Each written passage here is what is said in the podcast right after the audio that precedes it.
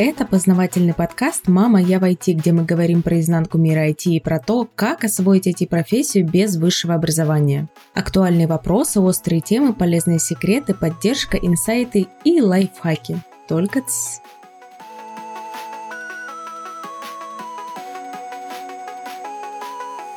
Привет, друзья из интернета! Меня зовут Мария Котова, и я уже несколько лет как могу с уверенностью сказать, что построила успешную карьеру в IT. У меня есть айтишное образование и очень большой реальный опыт работы в разных компаниях и ролях. Например, сейчас я работаю в большой австралийской IT-компании, где у меня даже есть свой отдел. Благодаря всему полученному опыту я могу подсказать, как избежать некоторых ошибок и как срезать острые углы в процессе своего айтишного пути.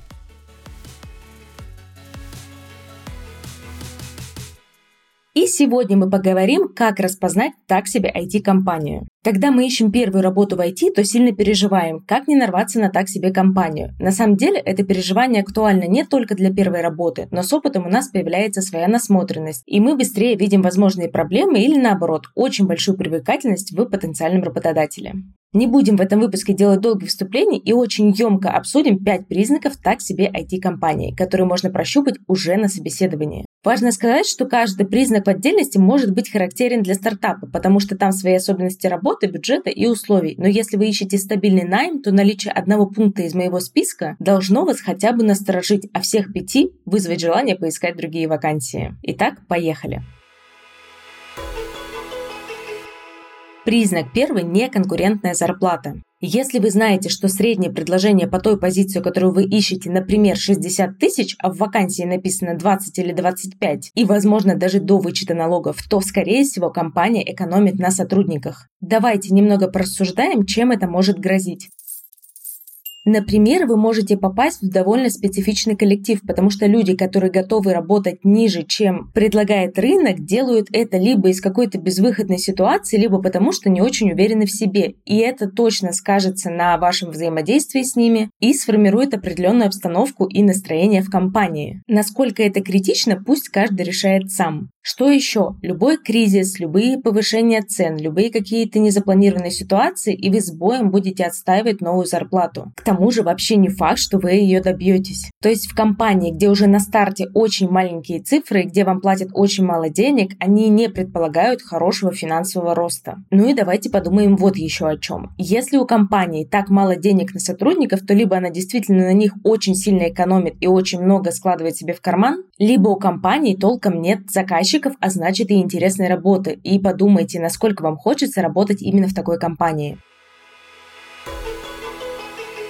Признак номер два. В компании нет комфортных условий работы. Например, в офисе нет удобных столов, нет нескольких мониторов, что уже обычка для айтишников. Нет бесплатного чая, кофе, а на удаленке, например, не выдают компьютеры, что тоже, в принципе, уже обычка для айтишных компаний. Конечно, комфортные условия, удобная техника, бесплатный чаек, всякие такие плюшки – это не обязательная часть работы, но, согласитесь, очень приятная ее часть. И если всего этого нет, то компания как будто не сильно заботится о хорошем самочувствии и настроении своих сотрудников. И тут мы возвращаемся к пункту 1 и вспоминаем, а хочется ли нам работать в такой компании, потому что реально во многих крупных и даже не очень крупных IT-компаниях такой комфорт и плюшки – это не то, чтобы какое-то предложение сверх нормы, это уже является нормой. Что еще можно отнести к некомфортным условиям работы? Например, не гибкий график, потому что многие компании сейчас предлагают либо полностью удаленную работу, либо гибридный график. Это когда вы несколько дней работаете из дома и несколько дней приходите в офис, чтобы пообщаться с коллегами. Но если удаленки или гибкого графика не предусматривается вообще, либо это какое-то секретное предприятие, и тут тоже нужно подумать, а хотите ли вы работать в условиях секретности?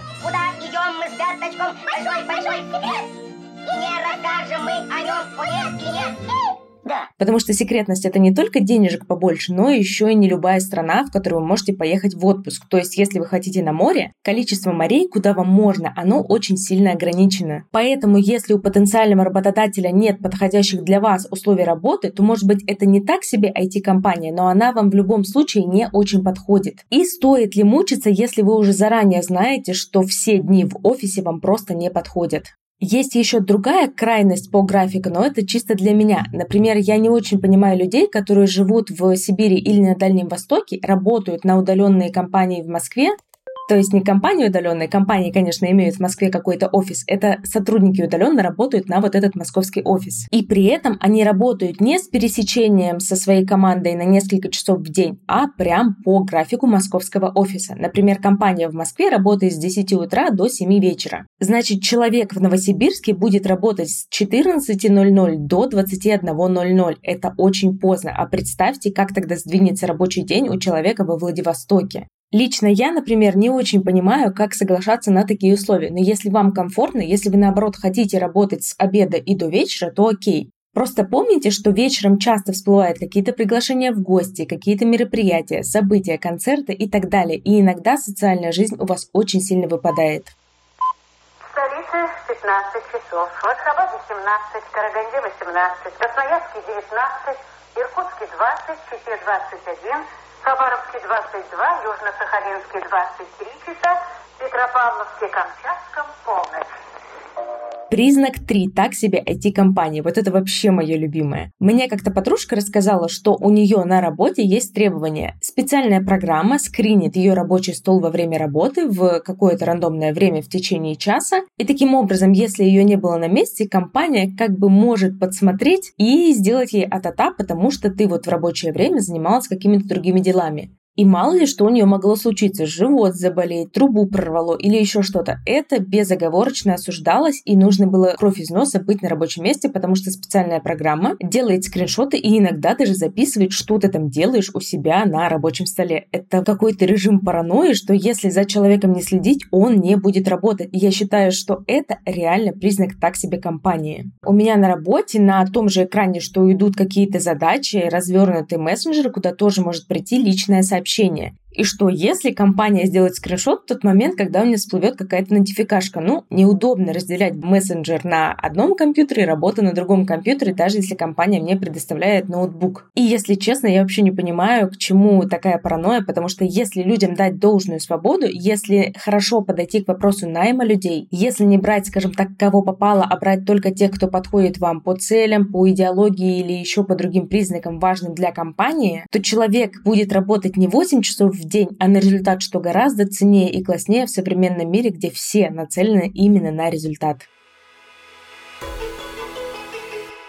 Пункт 4. В компании используются старые подходы и технологии. И если вы без опыта, можно поверхностно почитать, какие сейчас технологии в вашем направлении, какие тренды, какие новые веяния и моды, и поспрашивать об этом на техническом интервью. И если вы поймете, что компания против прогресса, например, сейчас очень модными являются нейросети. Если вот компания, в которую вы устраиваетесь, говорит, нейросети — это зло, они нас всех заменят, они вообще не нужны, мы даже признавать их не хотим, мы даже смотреть в эту сторону не будем, то я бы задумалась, а насколько вообще современные тенденции, насколько вообще современные подходы к работе в такой компании. Может быть, они как раз те ребята, которые следят за вашим монитором из пункта 3. Потому что можно сколько угодно отрицать новое, но будущее уже наступило, и нейросети, они действительно могут облегчить нам работу. То есть они не заменят нас в каких-то сложных задачах, но вот рутину и простецкие дела, на которые мы тратим довольно много времени, они могут нам серьезно упростить. Ну а если вы уже более-менее менее опытный айтишник, то вы сориентируетесь, какие вопросы нужно задать на собеседовании именно из вашей профессии, чтобы понять, насколько компания и прогресс вообще движутся в одну сторону.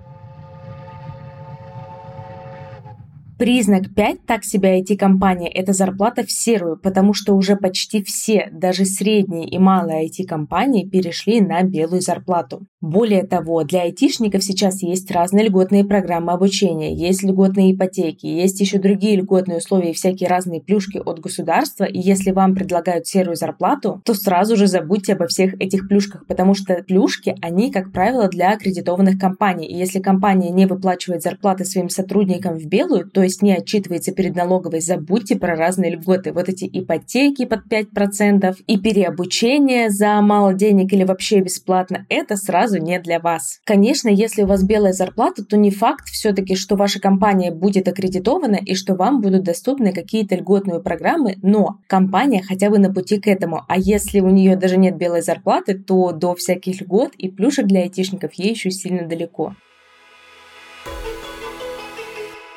Итак, давайте резюмируем, какие признаки так себе IT-компании мы назвали. Первое – это неконкурентная зарплата, то есть когда она сильно низкая. Второе – нет комфортных условий работы. Нет удобных столов, нет техники, нет удобного графика работы. Третье – это фиксация вашего рабочего стола. То есть если компания следит за вами, это даже не звоночек, это уже прям колокол. Четвертое, компания использует старые подходы и технологии. И пятое, компания не работает в белую, то есть все ваши денежки не облагаются налогом и забудьте про разные льготы или налоговые вычеты на ипотеку. Есть и другие признаки так себе IT-компаний, но их вы можете заметить уже в процессе работы. И я бы еще назвала такой шестой пункт, который не признак так себе IT-компании в явном виде, но тоже может быть в эту сторону. Это разные плюшки. Если в компании компании сейчас нет плюшек, например, ДМС, разных обучений, компенсаций на спорт и так далее, то тоже стоит задуматься, потому что сейчас буквально все хорошие компании лелеют своих IT-специалистов, и если сотрудникам не предлагается ничего, я бы, если честно, насторожилась. А почему так? Компания не считает это важным, или у компании нет денег, и тогда мы можем вернуться к некоторым пунктам, которые мы уже обсуждали сегодня раньше. А что делать, если я уже долго ищу работу, и мне сделали единственный офер именно в такой компании? Я бы сказала, что нужно взвесить, насколько вы готовы получать практический опыт, но при этом терпеть тяготы и лишения, потому что все эти внешние признаки могут скрывать за собой кучу нюансов по рабочим процессам и по отношению к сотрудникам внутри компании.